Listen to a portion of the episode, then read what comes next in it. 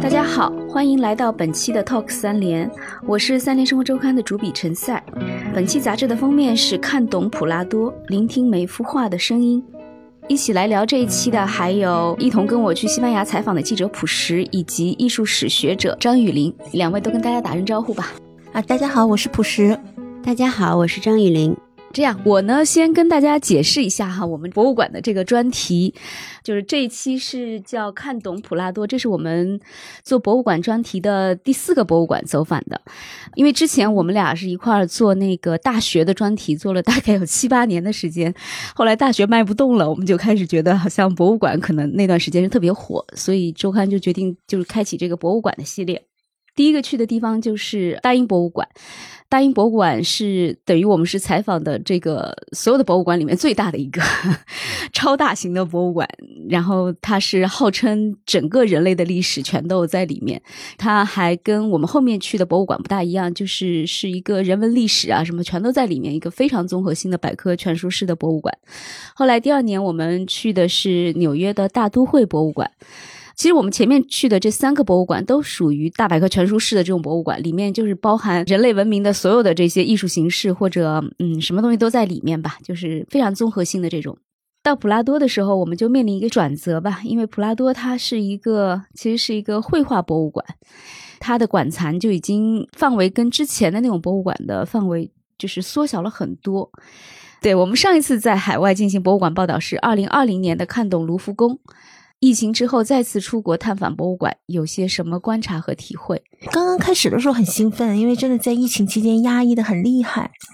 而且我觉得当时二零二零年的时候，就是当时我们已经准备去做东宫了，突然之间就是因为这个疫情的原因，就再也不能出国，而且那个时候还有很多别的写作计划。眼看着就要完成了，然后全部都成了烂尾楼，所以就是还是很向往重新出国的。但是后来又发生了俄乌战争什么的，那去东宫什么的就变得不可能。所以最后就是其实选普拉多之前的选择是去东宫，后来就是因为俄罗斯的已经不适合去出差了，那我们可能就在别的博物馆里面做了选择。但是我觉得很奇怪，其实我这次出去的时候，竟然我开始已经期盼了很久，但我这次出去，我竟然没有特别大的兴奋，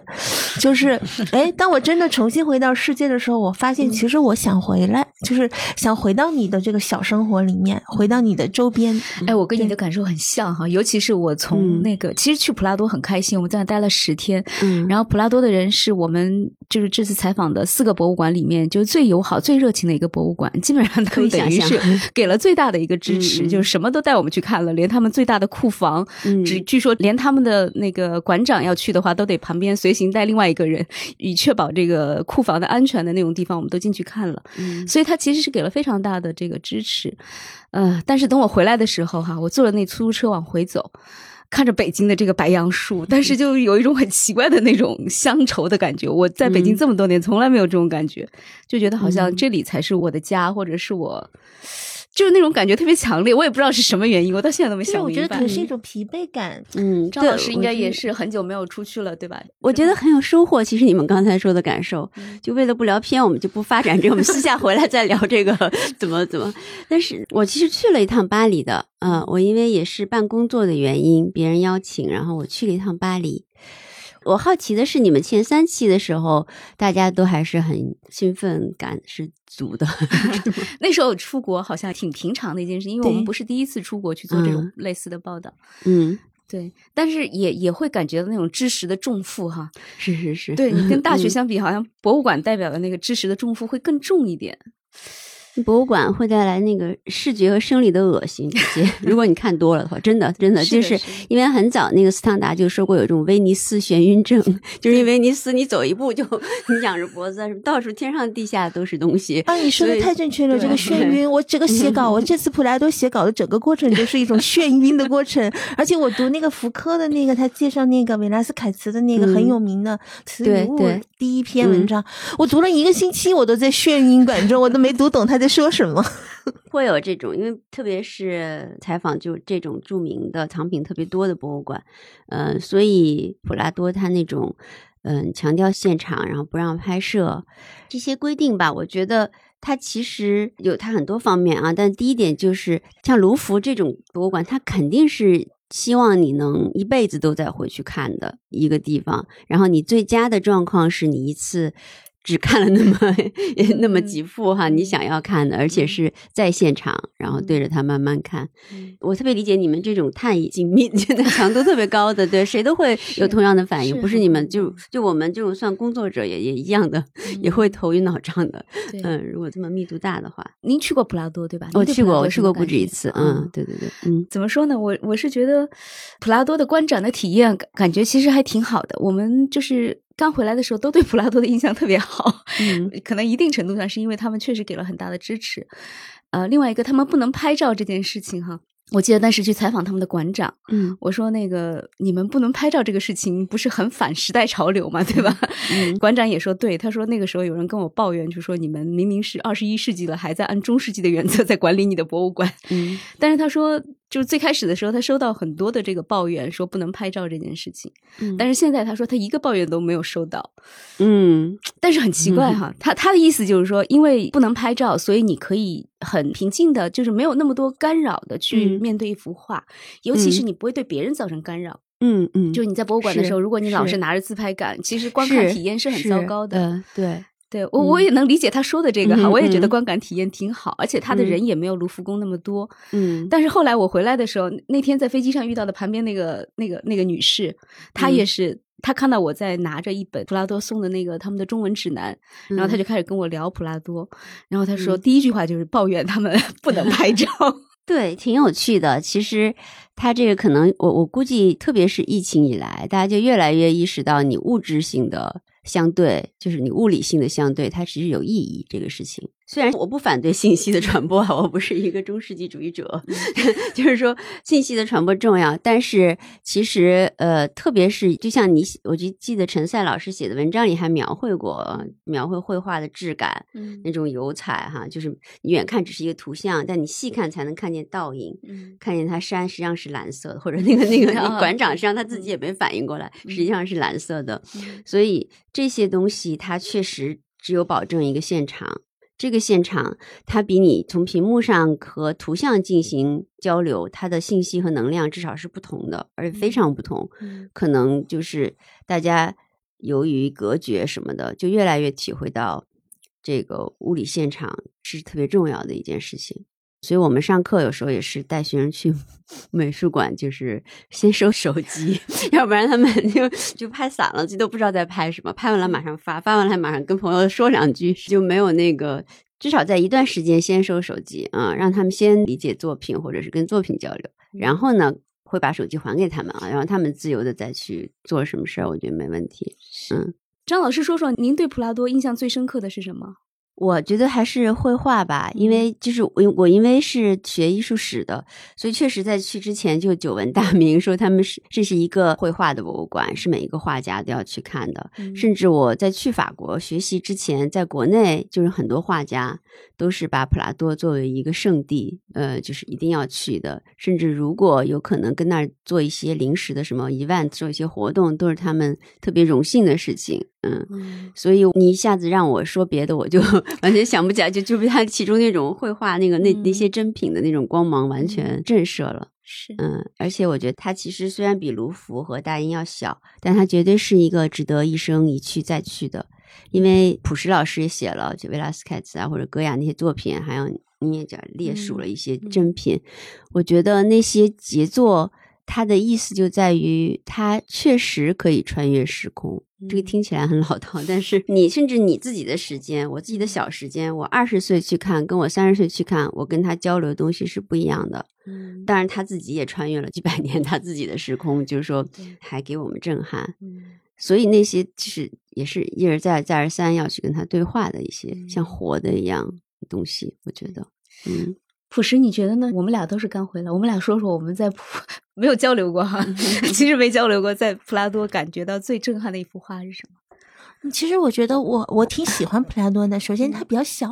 就是我不太有那种太 lost 的那种感觉。然后这次也受到了很热情的接待，而且就是它很集中，基本上都是绘画，所以我喜欢这种有一点点亲密的感觉。然后我觉得就是普拉多他给我的感受，就是我能强烈的感受到那个西班牙的那种，就是那种感官性的那种刺激。就比如说，就是像这种基督的图像哈，你像维拉斯凯兹画的那个基督圣诞图，我觉得非常漂亮的一个。人体，然后那个他对那种就是他的那个身体的那种痛苦，他的身体的那种破损，他没有去就是非常去强化这一点，而是给他的这个身体一种很柔的这种光线。那我觉得就是这种表达，就是在感官上，就是他淡化了那种血腥的、暴力的那种东西，但是。给你一种有一点圣洁的那种感觉，就我觉得很多普拉多里面的图像都给我这种感觉。就我看陈赛的文章里写，就是它是一种，就是那个馆长的采访里面他讲的，它是一种皇家收藏，是一种皇家品味哈。我不知道，就是说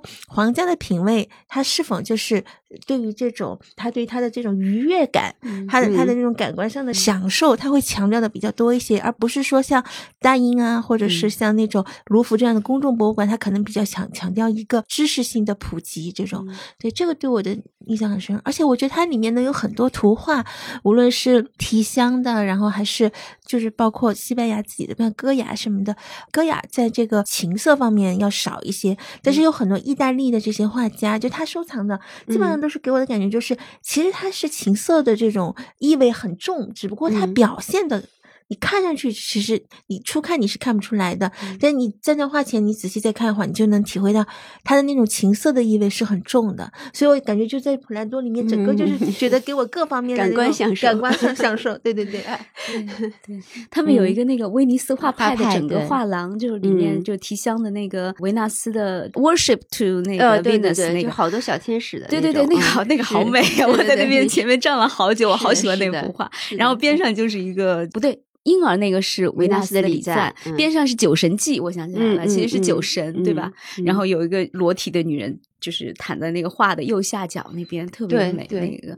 对我是说，一个男人和一个女人站在这两幅画面前的感受肯定很不一样。我会先被婴儿吸引，我估计一个男人立刻就被旁边的那幅画吸引了。我觉得你们感受都是特别西班牙的这点。对，当然虽然他那个作为皇族收藏，当时欧洲不是一个分开的概念，所以他是收藏威尼斯画派的呀。据说什么罗马多少工作室都是菲利普二世买下买断的什么的。当时对提香那个还不是菲利普二世，那个应该是。查理五世，查理五世，对，对，是查理五世跟提香，等于是他们收藏的起点。对对对，弄来弄去，对。查理五世那时候西班牙更强一些，好像提香又是威尼斯画派的重镇嘛，嗯，威尼斯画派它其实就是它跟那一边就是它是色彩派的吧，这个是素描派的，它其实就是强调色彩、光线和感官的。嗯嗯，我觉得查理五世他喜欢这个。然后整个西班牙的，你你你们想想那个呃阿尔玛多巴的电影，就用的颜色 那种感觉，或者是整个西班牙，呃，甚至别的艺术家去描绘西班牙的时候，我觉得它都是那种浓烈的饱和的感官强烈的这么一个文化。所以我觉得我听了两位的描述是是是这 这个是是西班牙给人的一个特性。提香画的肉是非常好的，提香艺术史上画肉画的最对画肉画最美的，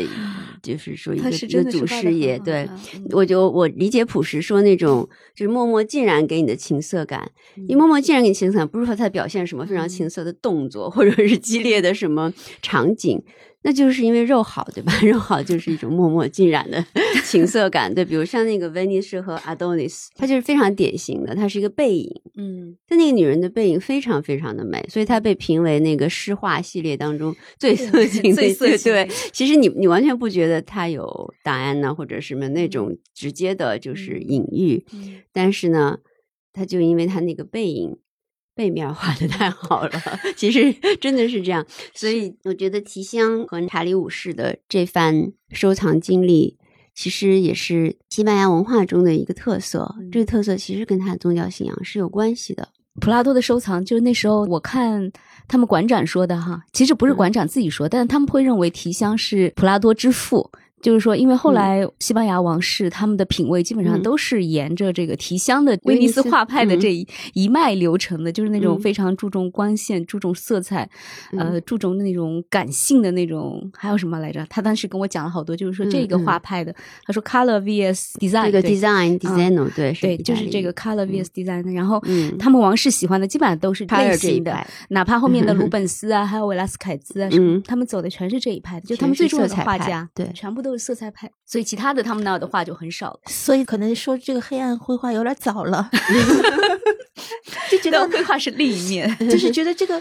对比性太强了。嗯，对，就是刚才陈赛最初说的那种感觉，室外都是阳光灿烂、热情奔放的，而且里面也有那么多画，那么青涩，然后那么色彩浓烈，嗯，然后竟然会有这么多黑暗哦。就是说，其他的黑暗系列的这种这种描绘是吧？觉得，而且戈雅竟然是最重要的一个画家，就是对 戈雅是的，戈雅和维拉斯凯兹等于是普拉多的两个最重要的画家。对，但是戈雅最有代表性的其实还是他的那个黑暗系列，对吧？可能会受是最有影响的，应该是那个，我觉得，嗯，就是心理和精神上影响最大的。但是，就刚刚那个普什老师说到，说这是一个皇家收藏哈，我一直觉得就是西班牙有趣的地方就在这点，就是你看维拉斯凯茨和戈雅，他俩都是宫廷画家，虽然维拉斯凯茨就是很想评上，很想评上，最后 都把假假模假式把这些都画进去了，然后逼那个皇上给了他一个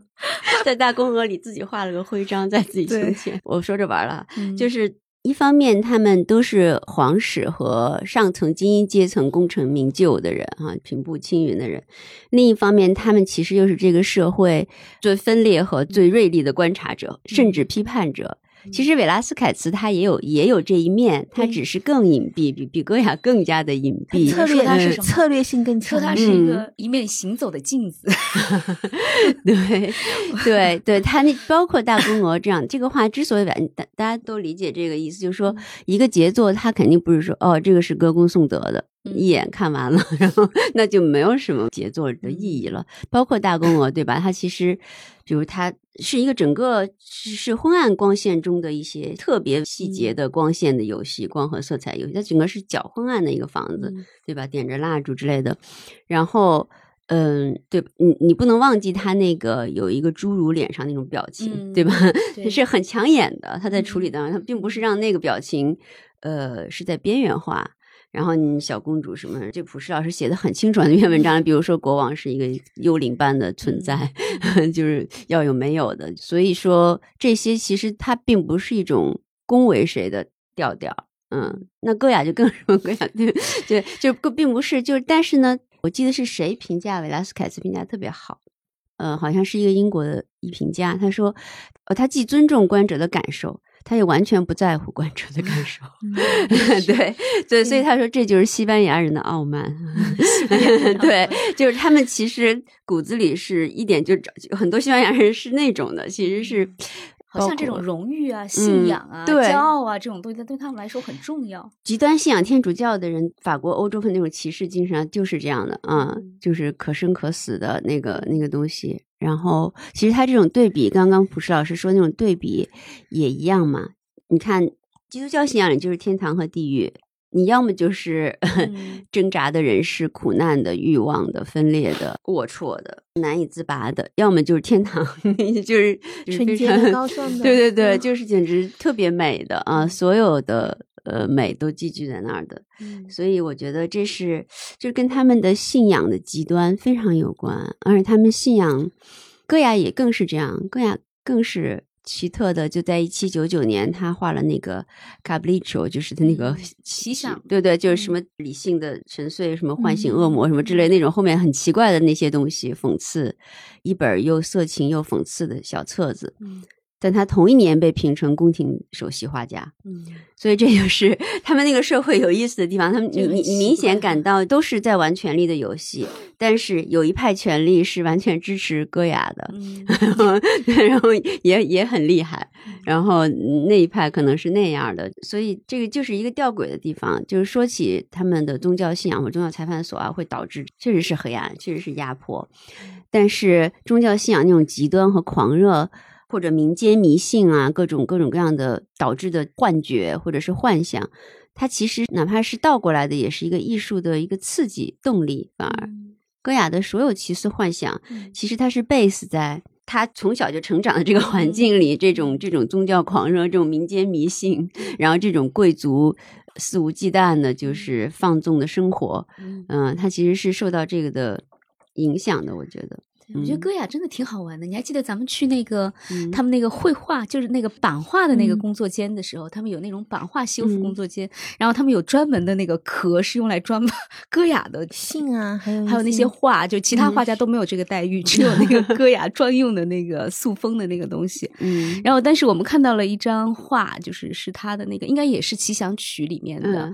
画，一个恶魔，好像是一个巨大的翅膀在飞，然后。我们当时问底下是西班牙语嘛，有一段很短的话，然后问他什么意思，他们也是看了半天才看明白，就是说恶魔的飞行也是需要学习的。对的，我觉得特别好玩，而且戈雅表达特别直接，他在下面写那些小的话写的特别有意思。对，然后他那个里头他写的这些小短的话里面，完全是谁也不吝的那种感觉，就是完全是我其实我就我觉得那句评价维拉斯凯斯的话可以用在他们这一系列艺术家身上，就是他尊重观者的感受。但是他也完全不在乎你什么感受，关键是他们的那些。被他画的那些人也完全不在乎他们被画成了什么样子，全部笑纳。你看他把那个查理一世，就很多人都觉得他是在讽刺他们，或者四世哦，查理四世那个画，查理四世一家其实是那个模仿那个宫娥画的嘛，他把自己也画在这个画架后面，对对对吧？然后那里面他，我看他们评价说这是暴发户的一家，是的，是的，是一个。但是国王完全不在乎，他好像特别不喜欢玛丽王后。是。对，我觉得那个好像我不知道这种评论是法国的视角，还是就是说那个戈雅的。视角哈，就是我我看的那一本书，就《铁血金贵》，他是一个法国的，就是策展人写的。他他在说的，他对这个这个玛丽王后，就是在一个是在这个查理四世这里面，就把他画的五十岁了还在搔首弄姿，然后又长得不好 看，而且他那个头上他不是戴了一个那种剑形的钻石的这种，就是一个发簪吗？对。他后来又在另外一个关于老妇，就是那种就是再次再次使用对对下巴像骷髅一样的那个画里面，又再次出现了那个发簪。其实就是说，他他其实就是画的是这个玛丽王后，他好像特别不喜欢这个王后，因为他提拔了一个宠臣，然后这个宠臣好像就是是一个人格极不独立的一个年轻人，他导致了在这个跟拿破仑的交战中间的西班牙的这种各种各样的昏招。是，我觉得戈雅他们有意思，包括维拉斯凯泽，但戈雅更明显一些，就是他，因为他可能处在这种环境嘛，其实他从不解释他。自己的画，但是他完全就，我觉得那不是法国人间，肯定是他自己的间，但是他对，但是他又毫无忌惮的，几乎毫无忌惮的把它表达出来。但确实还是那句评语，他为了表达让皇室的人或者主流社会为他买单，他还是比如说，我写了一句那个关于查理斯一家，我觉得就是一一个金灿灿的鱼肚梳理上去，就这个感觉，就他画的，其实他画。那个玛丽王后的这个衣饰哈，画的特别好，她所有的衣服都画的特别，就画的非常美。透明的黑纱底下要有金的，然后那样一层一层的摞起来的感觉。包括那个一八零八年的那个，他也是，他远看看像画一个殉道者，就是一个民族英雄这样子 伸着手，对，然后还有。基督的那种暗喻，但实际上他要表达的是另外的意思，所以我就觉得微妙的就在于，为什么烂时代会出杰出艺术家呢？就因为烂时代有压力，嗯，就是他这个压力使他不能说，哎，我恨这人画个丑的，我喜欢这人画个美的，就更困难嘛，至少对。但是一个艺术家，他要在社会上生存，比一个甚至有的时候比一个餐厅老板更难。所以说他必须有策略活下去，但是他又想不妥协他的艺术的东西，这两个人都很 了不起，我觉得对，因为西班牙那时候社会压力格外大，对吧？又有宗教的，又有皇权的，对，像 El Galego 他就是都放弃了，也不许你跟教皇画，也不能，也不让你给那个宫廷画，他就只能自己去画神秘主义到那个托雷多什么是对，但这俩人就。守在政治核心，嗯，然后就在世俗中间又过得挺好的。对他们世俗中间，除了自己就肯定发疯了之外，对，其实就是世俗物质生活、物理物理性的生活都很好。对，所以我就觉得这是一个悖论，就经常在有战乱、有有宗教压力、有政治压力、有很多压力的时代，呃，会产生一些杰出的艺术家，很有意思。嗯，而且你在像，呃，他们说的，就是普拉多是一个画家的博物馆嘛，就是嗯因为他的那个收藏的某个画家的量会非常的嗯大，像戈雅他们就有嗯一百多幅的戈雅吧，两百嗯多幅啊，一百多幅，反正非常多的戈雅。他的戈雅的展厅是刚好普拉多分三层，对吧？嗯零层、一层、二层，嗯然后戈雅的话刚好是零层、一层、二层，某一个亿全部都有。就是它哦整个楼从那个第一层进来，就零层进来，你看到的是黑色绘画馆，嗯，然后第二层进来是他画的那些宫廷画，要给皇帝啊什么那些嗯贵族画的画。再往上面就是他那个二层的那个地方画的，全都是他很年轻的时候画的那些皇家挂毯的那些设计嗯图。是你就不能想象，就是看完那个黑色绘画再往上走，你觉得好奇怪呀、就这个 这个画家居然年轻的时候画过这么多甜腻的画，就好甜腻的那种嗯洛可可风的那种画。有点童话色彩。嗯，对，觉得那个时候他嗯还挺春风得意的那种感觉。哦，就是挺开心的对他应该从，我觉得应该从二层往下走，你才嗯能 make sense 哦，就才能觉得能理解他为什么会就是最后是那个样子的。但从嗯下往上走，就是那个观感有一点奇怪。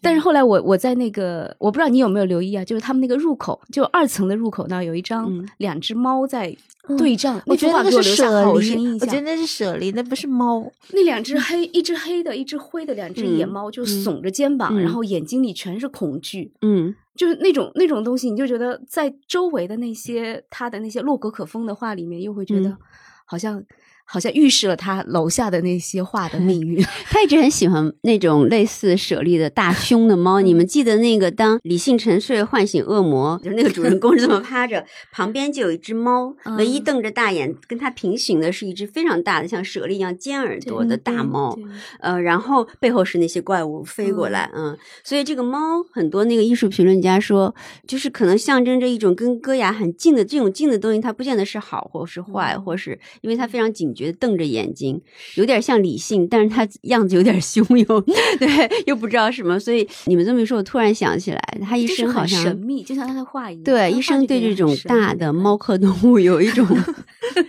是，我就觉得他必然有那一面，因为戈雅在他耳聋或者你想他在耳聋和一八零七还是零七年，对嗯拿破仑就开始弄西班牙的事之前。他是一个得意的人，在社会上，对吧？是一个很得意应该是一个倜傥的人，应该是一个好相对高对，应该是一个有才华也好玩的年轻人。然后他又是那种他的头脑也好，他又是等于说，比如说一个社会上，那当时最最流行、最时髦的是跟着法国启蒙主义走，他又是这个最流行、最时髦中一个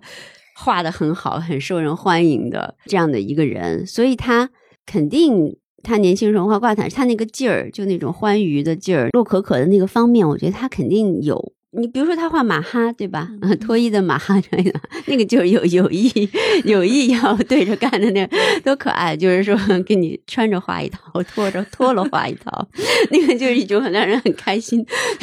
很好玩的感觉，就直接跟他年轻时候那个情绪是对对接起来的。嗯，对，而且那个好像恰好嗯是宗教裁判所的力量又回到西班牙的对时候。对对你看他就是那个劲儿，那种叛逆的劲儿。我觉嗯得打引号不是一直青春，就青春的叛逆的那种，就是一个精力充沛的。不服的年轻人的劲儿，就对他虽然老了还不服，但老了有点惨嘛，就都是确实是很暗黑。其实我在想，耳朵聋了可能保护了他，如果他没有耳聋，可能更糟糕。嗯 他如果听到了更多的声音，他可能更糟糕，他可能就就是有时候心里想象嗯的声音也很可怕。但是他心里想象的声音，可能这样就不直接的跟具体的社会的人和事发生嗯冲突，嗯，可能就是他就他就保持了他的一个分裂状态，可以保持很久。就如果呃，就是特别密集的或者是真切的了解世界的反应的话，我就不知道他这种分裂状态能保留多久。但是最后他还是疯了哈，他肯定是会疯的。这样，他真的是嗯疯了吗？我听我好像看有嗯有的精神失人也觉得嗯嗯他是至死其实都保持着清明的神智，就是并不是让大家以为的他是真的疯了对他不，他的疯是这个意思，就是说，比如说我们现在经常说心理状，就叫 bipolar，就精神分裂症。嗯这种分裂症，其实我不是说好多人有，听起来很夸张，不是很多人都有，但但是呢，可以带着这种精神分裂症比较清醒的生活着。嗯我不知道怎么描述啊，就他不是说严重到一定要去关到疯人院去或怎么样的，但是可以具有精神分裂症状且生活着。这是完全可能的。我我我有个印象，因为后来嗯我不是找了那个马努尔，就是他们那个插画师跟我一块儿逛博物馆嘛。后来出来的时候，他就跟我说了一段话，我印象特别深刻。但是后来我我忘了写到文章里面了。其实他就说，他说你看有些人画画哈是为了表明一个观点。或者要给你宣传一些什么事情哈，像那些宗教画啊什么的。嗯他说，像我画画的话，我是觉得人世太无聊了，我得画个好玩点的地方让我躲进去。嗯所以可以逃避这些一成不变的生活。他说，但是如果戈雅和韦拉斯凯兹的话，他说。他们画画是我，我认为他们不是为了创造一个好玩的世界，或者说要嗯表明什么观点，他们只是想用画画来理解这个世界，就是、嗯是理解是他们想做的事情，就是画画是他们理解世界的方式。我不知道你们觉得是不是这样，因为我没有具体深入到他们俩的这个。其其实我觉得维拉斯凯兹和戈雅的话，他们的这个身份就决定了，就是他如果仅仅是去理解世界，和一个宫廷画家的身份来讲，我觉得不是特别的相符。相反，我觉得很多时候他们是试图在评论世界，就是用绘画的方式。比如说，我觉得像维拉斯凯兹，我很喜欢他画的那种很俗气的那种，就是把神话、神话的那种题材画成那种市井的那种人，我特别喜欢他的那种画，神话的世俗化。嗯对，就是我们首先我第一次见到维纳斯凯兹的话，在那个西班牙的小酒馆里面，嗯它是一个海报了，一赝品，但是就是火神的铁匠铺，但那是个很八卦的嘛，而且他专门把这个阿波罗就是画的满脸的这种兴奋哈，那种嗯八卦的兴奋，然后嗯在你就在那种场景下，在那个酒馆的场景下，嗯你就感觉你特别能融入那个画，就好像嗯我们也在听那个铁匠铺里面的人在传的八卦，然后我们好像也在分享着维纳斯的绯闻，然后也在看着她的老公戴绿帽子，就是那种感觉。嗯但我很喜欢，就是你会感觉到他是一个宫廷画家，但是他通过他的这样的一个神话的世俗化，他其实是和民众形成了沟通，而且就是和宫廷外的大众吧，而且这个中间其实有他自己的一个影子，就是虽然他已经有头衔了，然后也是一个宫中的一个可以说是一个贵人了吧，但其实。因为他自己，他还是从这个民间来的，所以你就能从中也看到他的一个影子。包括就这幅画，我觉得他和另外一幅 Mars，就是那个马尔斯，我觉得和那个画其实好像就战神很战神战神我觉得就形成腮了有点对应，因为那个战神就是很疲惫的坐在一个床上，但是他那个下面的这个床单，它不是一个给上战场的一个男性战士的床单，而是一个丝绸的粉色的床单，嗯。所以大家都说这个床单其实是维纳斯的床单，但是他这样的就是他带有一定的这个八卦，有一点点色情的色彩，但他其实在里面其实是讽喻了西班牙军队的一种堕落，就是西西班牙的这个军队他的士气的这种消亡，然后这些这些士兵他受到了某种别的诱惑，我觉得就是就他他通过这个画就是神话的世俗化，他对很多当时因为当时西班牙整个都在衰落嘛，也是败仗不断什么的，我觉得他就是通过这样很含蓄的方式，对于宫廷里面发生的一些事情、军中的一些事情进行的评论，我觉得是很不容易的，甚至是有一定的危险性的。是我特别同意朴实老师刚刚说的，就是维拉什凯茨也是，他不说，反正 他确实是，嗯，他还直接的画过民众的生活。我记得好像有好多，就是比如什么有一个老奶奶煮鸡蛋啊，对，那 妇人荷包蛋在锅里飘着，跳水卖的那个对对对，嗯，然后特别是他把这些，特别刚刚说的那个战神啊之类的。还是那句准确评论，他其实一个稍微伟大的艺术家，他肯定不能完全出卖自己东西向权力，对吧？你们说国王 order 我画一神话，我就画的至美至善，颂扬军队什么的哈，所以他一定要在很深很深的地方有一个自己的决定和坚持，但是他又要让这个作品出得来，有人付钱，然后他可以表达出来，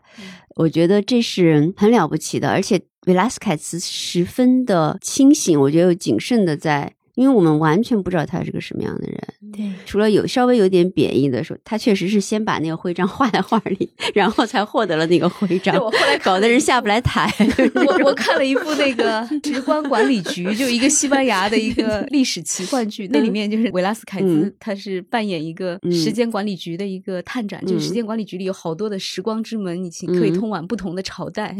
他有一个地方就解释了为什么维拉斯凯兹这边有一个骑士的这个嗯标志，是这个人穿越时空自己给自己画上的。对，对，其实是他画的，肯定朴实老师写了，他也知道，就画宫娥的时候，他还没被评为什么什么红十字、狮子徽章，然后他就先画上去。画上去一对啊，这幅画搞得画的这么好，我估计那国王想想算了吧，给他。所以他评完以后，很多人有非议，当时的人就觉得，嗯，他怎么能那么快啊进了呢？但是他反正也不说，但这点就是表现出他要用这个来保，他是一个热爱功名利禄的人，这个也是真实的，嗯，他是一个热爱功名利禄的人，但他也不想妥协他的艺术价值。这就在这个贝拉斯凯斯和戈雅身上，其实都有这种非常奇妙的东西，包括体香。我发现这个普拉多里面 收收藏的画家画家的，对，包括体香，对吧？体香一定是谈好价格，你要什么给你画什么。但是我肯定也有我自己 想要画的那个东西在里头，嗯。好像有有一个事情也挺能说明维拉斯凯兹的性格，就是他当时第二次去罗马，本来是跟国王说好的待一年，结果他一到那他就不想走了，然后就在那就一直待下来了。然后这个国王这边又娶了新婚老婆，然后又生了新生儿，都要画像，然后就不停的给他写信让他回来。但他那个时候就已经认识了，在那认识了教皇，他想给教皇画画像就不回去，然后就一封信一封信的写回去骗那个国王，就是他竟然敢骗国王，就是反正就把他的行程不停的。延长呗，嗯，他最后画出来的那个教皇的那个画呢，就是把教皇的那种吝啬哈，陈三说的叫命哈，就是这种刻薄什么的，就嗯嗯嗯，展现一展无余。然后培根最喜欢的还抄了很多，对。然后这个教皇就说这个画的太真实了，但其实这个过于真实里面其实就暗含着他对这个教皇的一种不喜欢吧，一种疏离。而且他很快画了教皇的这幅画以后，他又用同样的这种风格和技法去画了一个不知名的艺术。艺术家就把这个艺术家的地位抬升到和这个教皇一样的这个地位了。对，所以我觉得他是一个他不妥协的。你说的是那点东西，他的那个奴隶是吗？就是那个画了一个无名的艺术家，无名的画家的奴隶。他但是他也是个画家，我知道他也是个画家。那天那个 Potters 不是说他是故意先画了一个就是那个奴隶的那个图，然后教皇看到了这个图之后，才会请他去给自己画像。啊，他看到奴隶，他看到那个奴隶的图之后，就是想要，所以他才说这个人非常的 calculating 嘛，就非常的有策略。觉得他说他是故意先画了一个他的奴隶，那张画像好像非常非常有名，是不是？通过这幅画引起教皇的兴趣，然后才得到给教皇画画的资格的。哦，是这样，对对。但是反正我就感觉到他他们都是那种就很游刃有余，就是能够游走在各种各样的势力之间。对，就是我觉得游刃有余呢，可能有很多什么呃官僚都能做，但难就难在，因为一幅画是一个决定嘛，对吧？嗯，都是画家内部的决定，就难就难在你骗完教皇、骗完国王之后，你依然把它画的很丑，这一点这一点是一个很难很难办到的事儿，所以这一点只有大艺术家能办到。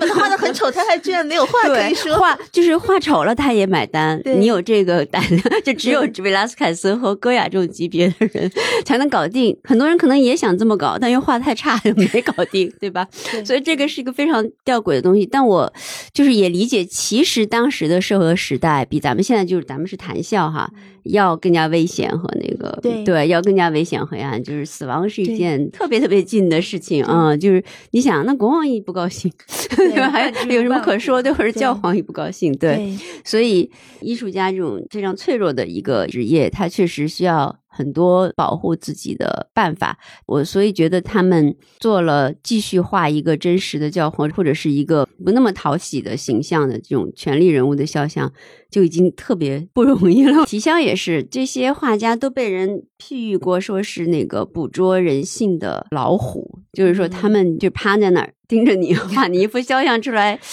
嗯，你可能一看很高兴，第二天看又不高兴，再看又很高兴，但又不高兴。所以，我从另一方面，我也觉得当时这些国王啊，什么教皇啊，因为我们不是生活在当时那个时代，说明当时图像和艺术，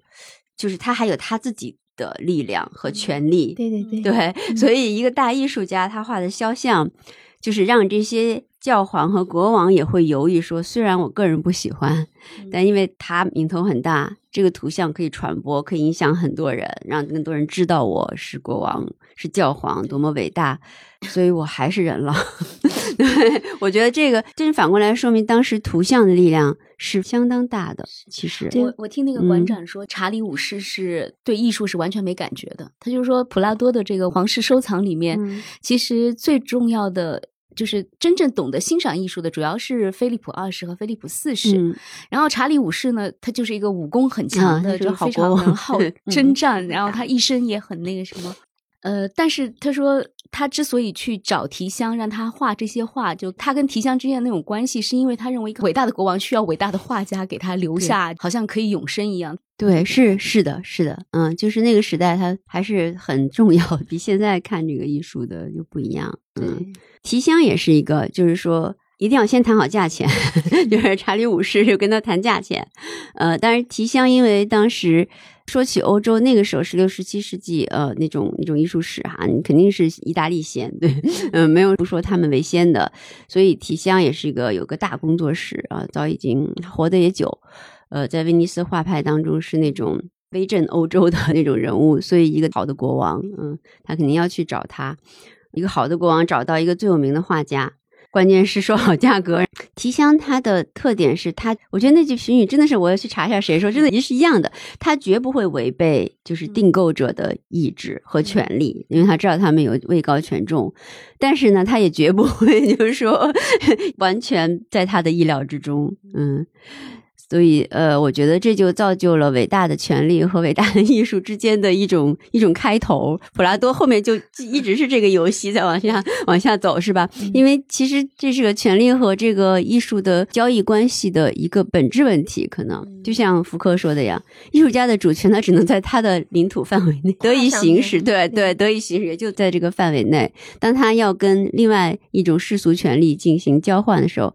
他明显是个弱者。嗯，所以他会先保护好他的边界，然后呢，再用 他的内部的东西去，呃，去去呈现他的主权。我觉得正是因为有这些，就很奇怪，就是正是因为有权力关系、真实的压力和压迫感，和对思想和精神的冲击，才使这些大艺术家，啊，又跟权力走得很近的这些大艺术家，他们能够创作出那么复杂的作品来。而且才使他们有一个特点，是他们基本不阐释，不阐释而又复杂，所以才使这些作品可以跨越时空，使每一代的人，连使我们看到它都好像击中我们自己的人性的某个部位。呃，所以艺术和福柯意义上的权利，哈，绝对不是没有关系的，而是关系特别紧密的一件事情。我觉得，嗯。其实普拉多的收藏里面，我们刚才谈了很多，他们最重要的肯定就是维拉斯凯兹和戈雅，就是他们以前我记得，呃，在说普拉多的历史的时候，就是说在普拉多还没有很现代化的时候，比如九十年代还比较落魄的时候，那时候他说那个宫娥都在渗水，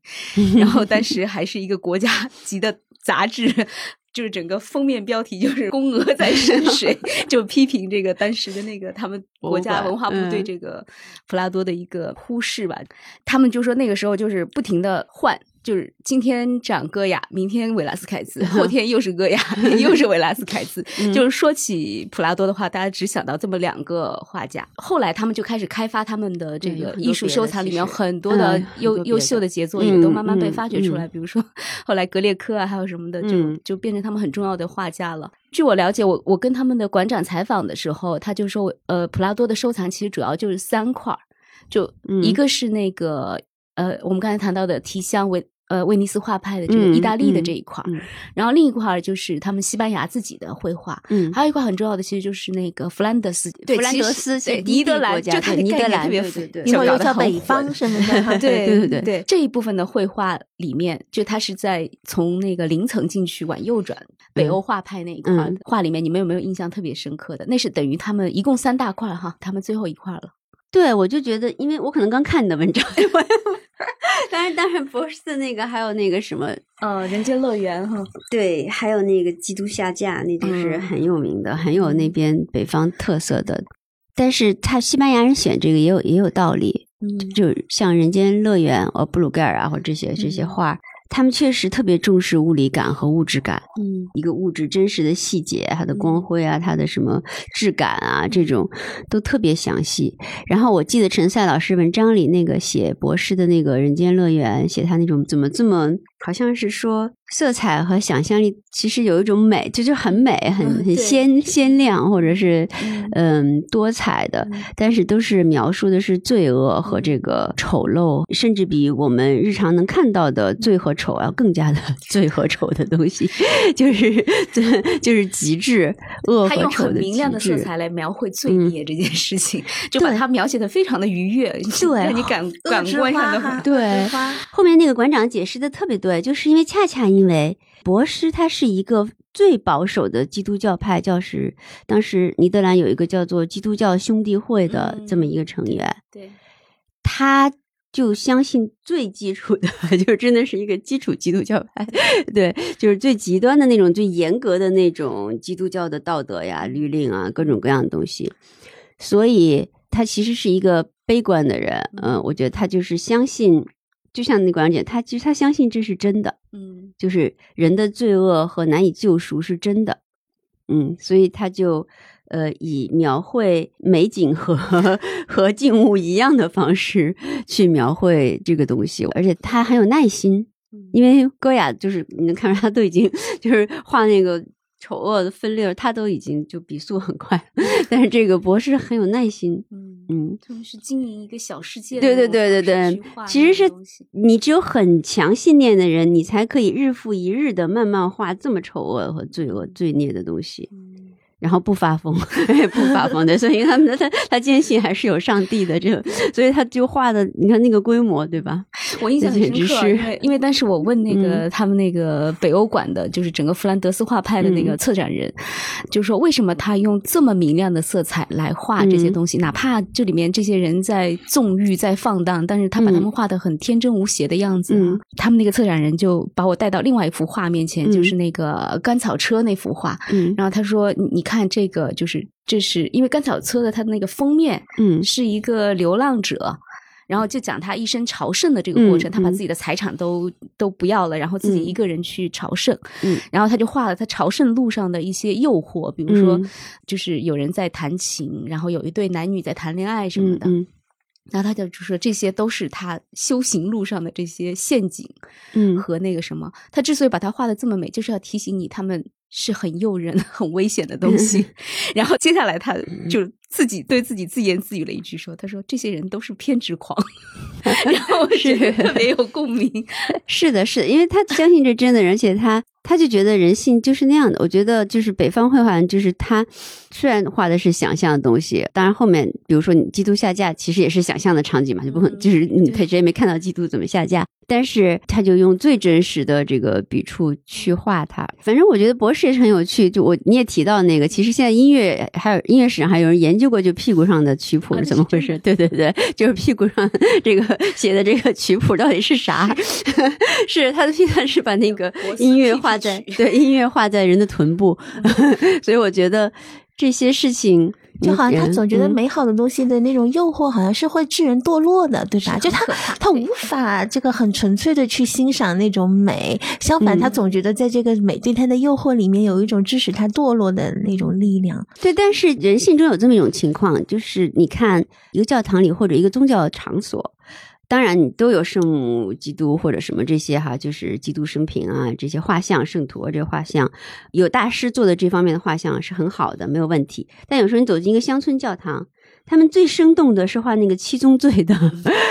其他也都有，都都在主要位置。但你忽然觉得，哇，我这个七宗罪这个画的好有意思啊，看着好想有想象力啊！因为什么？因为那个玩意儿是更真的，就是生活中的人性就更是有罪的嘛。原罪是不可以，就是所以他其实某种意义上，博士那个是把罪有想象的更严重，但是实际上罪是更真的。就是更与我们同在的，对吧？你想象一个玛利亚，当然你可以想象一个美好的女人的身体什么的哈，但是其他东西是离我们稍远的，我们向往的东西，嗯。但其实人心里的罪和恶是更与我们同在的，所以它有的时候会更生动、更刺激艺术家的想象力。就经常你会发现，一个普通的小教堂里面最好玩的就是他画的怎么画画夏娃，就是怎么看都怎么比那个圣母画的好，对，就很有趣的。你看，就我们那个佛教里面画那个地狱那个几层什么又烧又煮的，就是画的也特别有想象力。有时候，但是我问那个他们那个策展人说，为什么博斯在现代人里面为什么这么受欢迎？他说这个问题他也理解不了。但后来他想想，有可能的一个原因是对现代人来说，博斯可能是好理解的。就是你面对博斯的那样一幅画，就是你在这边看一点，那边看一点，不管你的目光在哪里，其实你都能找到一些好玩的东西。你可以看，觉得很奇怪。但是当你面对一幅圣母像的时候，你就不知道该看什么。就是你看完了之后，你觉得自己好像值不回票价那种感觉。对，就比如说那个博斯那个画，好多小角落，我我印象最深就是有一个猪，它带着这个修女的这个穿着修女的那个服装哈，然后喝醉了酒，和旁边的人坐在一起，他让那个人签一个合同，然后。那个合同显然是骗他，要签一个什么什么什么什么合同的一个东西。就还有更诡异的，就是旁边站了两个女人，一个女人是正常的，一个旁边另外一个女人是全身都长满了细毛。哦，对，这个是毛茸茸的，这个是一个象征，就这个是这个就是因为正常的，比如说美的哈，就是一般是玛利亚或圣母或圣洁的女人的象征啊，长满细毛，这个是 Mahi Magdalene，就是摩大拉的玛利亚，就是那个给基督涂油的那个玛利亚，她原来不是一个呃喜欢浮华的女子嘛，因为就遇到了基督，然后就被感化了之后，但有一派的传说就更极端的，像博士信的这种更极端的这个教义，就是说她以至于抛弃浮华到了一种程度，就是。他去自己去流放在荒野里，然后他就浑身且他浑身长出了毛，所以就是这个这个女野人的形象，在中世纪的艺术里还挺普遍的，好多地方都有。对，但摩达拉的玛利亚，她最明显特征是一头棕红的长发嘛，那个是一开始就有的，就是基耶稣基督遇到她之后就有的。慢慢的，为了 因为这个长发太诱人，就是 所以为了为了形成这种，就是他抛弃这个，还要把他那样的。极端的形象，就最后就她就变成一个浑身长满毛的这种野野长发的这么一个女野人的形象，所以这表现了博士是一个。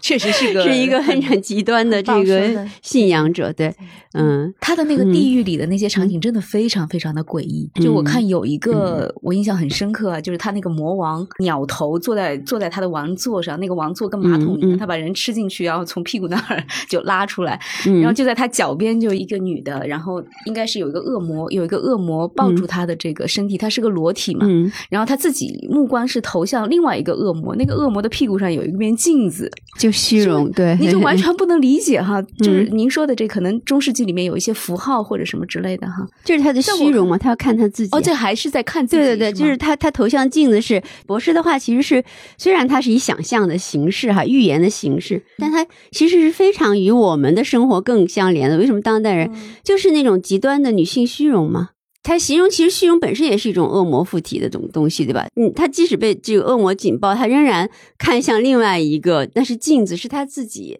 就是他的虚荣，他要要就自恋嘛，就是虚荣嘛，要看他的 ego 嘛，嗯。但是这个当然，这个这个虚荣的镜子是在另一个恶魔屁股上的，这这就是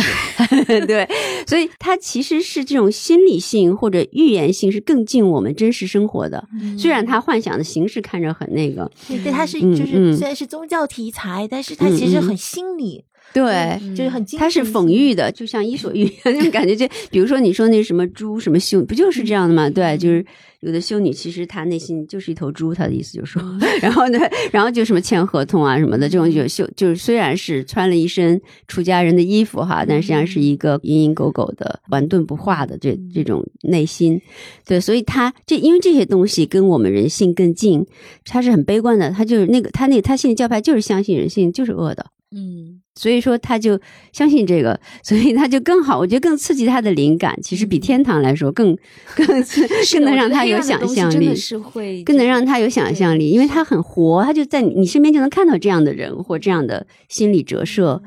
所以就能激发他的这种然后激发的产物让你产生奇怪的美感。对，这就是艺术的魔力。小博鲁盖尔的那个，就是五五五种感官哈，就是他确实就是像张玉林老师说的，特别特别多的细节。我不知道这种风格就是这种特别注重细节，然后花很多很多时间去描摹。嗯，比如说把这个花瓣画的鲜嫩欲滴，或者是把这个桌子上面的这些金银器，然后把上面的这些天文测量仪就画的特别特别的精确。当时我跟陈在一起听的北方画派这个馆长的介绍。他说一句话我印象很深刻，他说：“如果这些画家不那么在乎细节，如果我不像这个画家那么在乎细节，他说可能我在那个时代我会变成一个 militant man。他说我可能会变成一个很军事化的人。其实我觉得他这个话对我的触动很大，因为我记得几年前去俄罗斯的时候，我有一个很深刻的印象，就是当时不是有很多俄罗斯的贵族、二月党人什么的被流放到西伯利亚嘛，就沿着这个西伯利亚的这个大铁路去看他们这些曾经流放过的人在那建的这种，比如说贵族的这种。”一个小小小沙龙，然后我印象很深的就是，我觉得他们的这个生活是很粗糙的，无论是他所用的这种杯子碗这种瓷器，还是他的这个窗帘，或者是他的就是他的衣衣物，或者是他的家具，都很粗糙。然后我觉得我看到那些很粗糙的东西的时候，我当时有一种感觉，就是我觉得这些人他们的心思其实都不在这个生活本身，就他们可能每天在谈论着理想，或者谈论着远方或者是什么的，然后随时随地都准备为了。一个什么东西而把这里放下，然后去作战，就我当时就有那样的感觉，是一个临时的。临时的，对他的心思不在就是打造自己生活的各种细节，所以当那个馆长说起就是小波洛盖尔的那些画，他北方画派他特别注重那个很耐心的去刻画细节。他说如果没有这些细节，我会变得很 militant。哎，我觉得我非常赞同他的。嗯，对这句话很有意思，对他说的很好玩，因为你想，就是尼德兰那个地方，它实际上是从艺术上来说是艺术市场最发达的，最最早，嗯，呃，就是十六、十七世纪就有。市场了，就是在，就是说，在市场上卖一些静物画啊、装饰画，意思就是说，我们可以在不光是国王宫廷来定制了，其实中产阶级和商业在那个地方发展很早，商业中心，对，呃，是一个艺术商业的就兴起的地方，因为荷兰的贸易嘛，还有他们日常生活那么艰难，就是开始造田啊之类的，嗯，所以直到现在，我觉得荷兰人还是非常实在的一个实际的一个民族，给我的感觉是。当然，北方画派它不只是包括现在荷兰，也包括甚至包括是甚至就如果从北方这个词，甚至包括德国。当然，你说尼德兰就不包括德国，但是北方这个词是包括德国的。德国人又有一些不同，所以其实我也肯定是很难完全的解释这是什么原因了。但是确实，他们这个能力和他们的特色，从那个基督下嫁那个人凡德韦登，你就完全被这个场景的这种物质性是有点困惑到困惑到，因为里面还有人穿着貂是吧？然后上面是丝绸，下面是貂，丝绸上还有那么密的一些暗花名花，非常繁复的那种。但我觉得这种物质性其实有点像一个锚点。就是他能把人给，就让他让人在这个大地上稳着，而不不至于飘起来。对的，你说的特别对，你就会一直盯着那个花看，你想 就好多可以看的这个，然后它那个颜色也特别好哈，我记得是绿白红、绿白红，还有挺有节奏感的，然后挤在一起，然后很精微的那个裙子，对，然后那个裙子每一个裙子都不一样，就是还有配色也很好，对 你就会被这种解释就是基督下架的这种痛苦的方式而迷住吧？我觉得其实他不是说好坏的意思，确实是。包括其实我很喜欢你说的那个画静物那个叫什么 Zoo Brown，Zoo 布朗，对苏巴朗，对对对，嗯，但是他又不太一样。总而言之，就是想说那种他。把这个神圣性跟日常性都放在一起，我觉得他画的那个羊，我真的印象非常深刻。嗯，就是在那个对一只小羊的静物边上，嗯嗯，那个羊就那么简单的一个构图哈，就有一只羊在祭台上面，然后两只腿是被捆住的，嗯，然后那个光很强烈的打过来，它身上那些毛，绵羊的毛的那个质感，还有一点点脏，就是非常非常的真实。就，但是你立刻就想到这个不是一个羊，它是一种超越性的存在。对对。对，OK，我们聊了很久了，好，行，非常感谢，非常感谢，谢谢张老师。这期我们就聊到这里，欢迎大家订阅本期杂志的纸刊、数字刊，谢谢收听，我们下期再见。